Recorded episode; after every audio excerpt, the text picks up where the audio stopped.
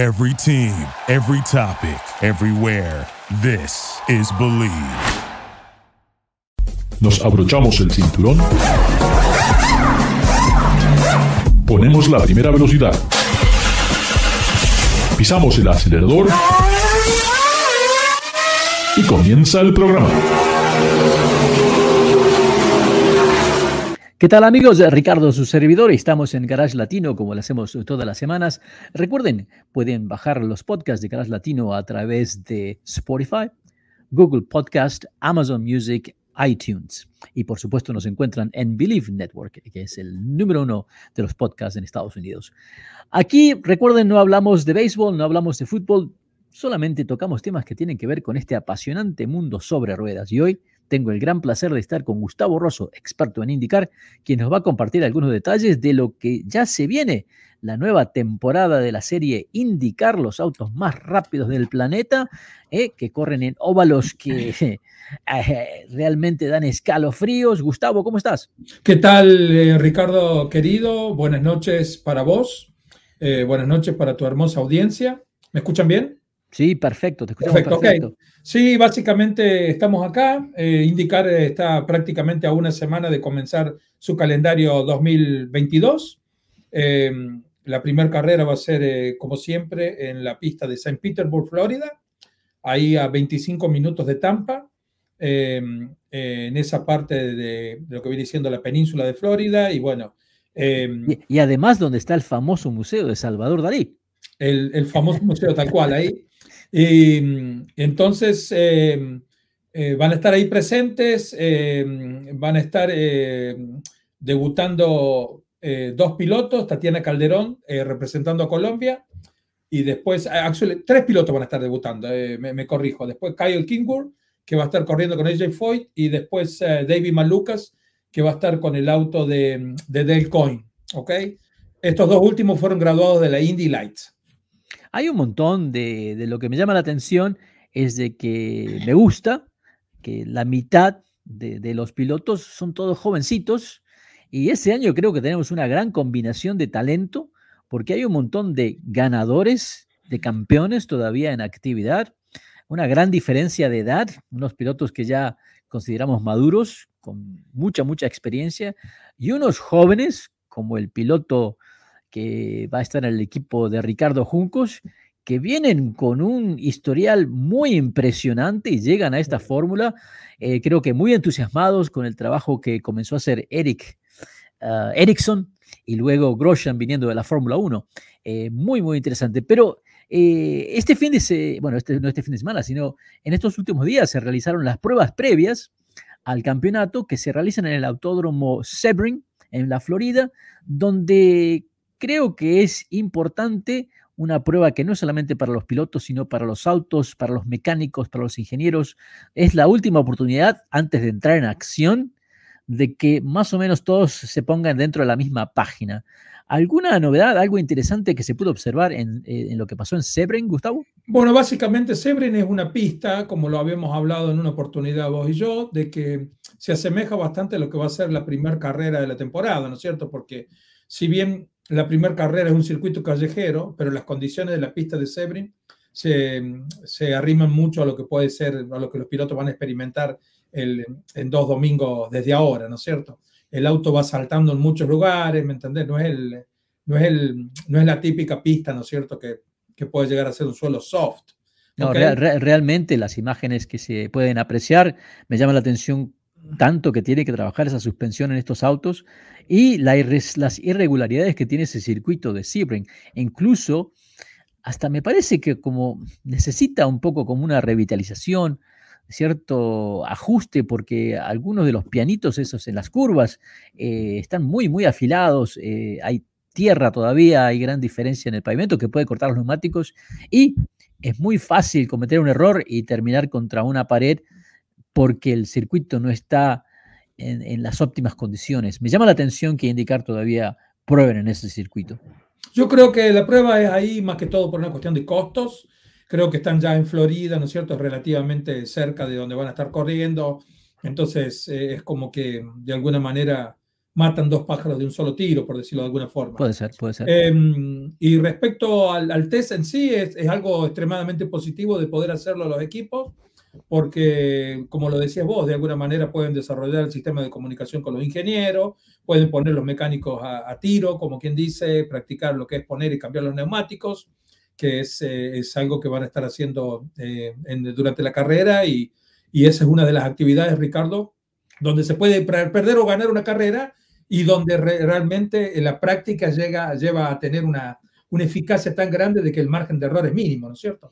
Sí, más hoy en día que realmente las carreras eh, ya no es un sprint, ya no es una cosa de velocidad donde el piloto va 100% por 100 vueltas sin parar, sino que es a mucha estrategia eh, y realmente eh, el equipo, el personal, tienen que ponerse en la misma página. Algo que a veces no se menciona tanto en los medios es, se, se habla de los pilotos que cambian de equipo, que tienen mejores o, o, menos posibilidades con, con, equipos, pero los mecánicos también cambian todos los años de equipos. Y el conseguir el talento a veces no es nada fácil. Y seguro que sí, porque son tantos los factores que se tienen que dar, Ricardo, para poder ganar una carrera, donde a lo mejor en televisión luce como una cosa totalmente normal, ¿no es cierto? Pero, pero en la práctica, en la vida real, es algo muy complicado. El piloto tiene que tener una química muy especial con el ingeniero.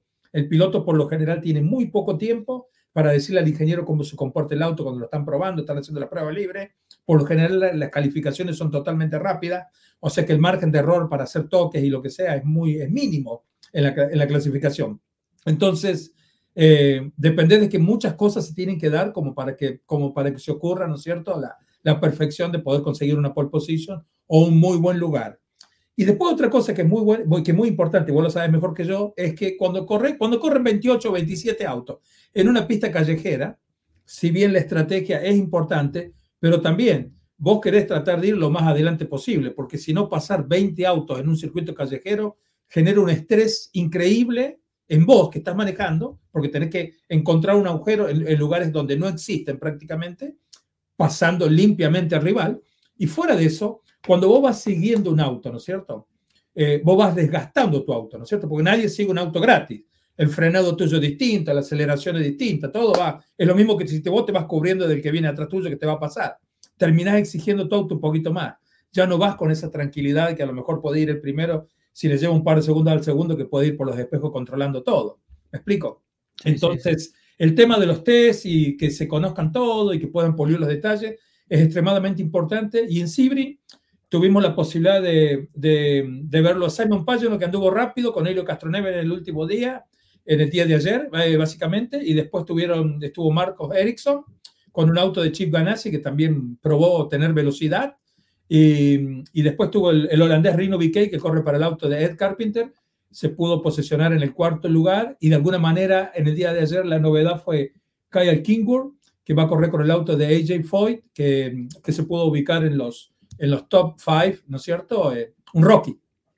Dentro de todo, también estos tiempos pueden ser un poco no una confirmación de quiénes son rápidos, porque es una prueba eh, y hay algo que, especialmente para los jóvenes que ingresan a esta categoría y que van a trabajar con un ingeniero nuevo, eh, a veces los ingenieros saben por la data, por ellos están mirando, eh, en esta curva puedes ir más rápido o puedes frenar más, un poco más cerca de la curva. Y a veces para el piloto puede ser sorprendente, donde él, él, él piensa que ya ha encontrado el límite y el ingeniero dice, no, te falta mucho para llegar al límite. ¿Y cómo se comunican? ¿Cómo hace el ingeniero para extraer lo más, lo mejor de este piloto, extraer todo ese talento sin que se ofenda, sin que, que, le, que, le toque el ego, ¿verdad?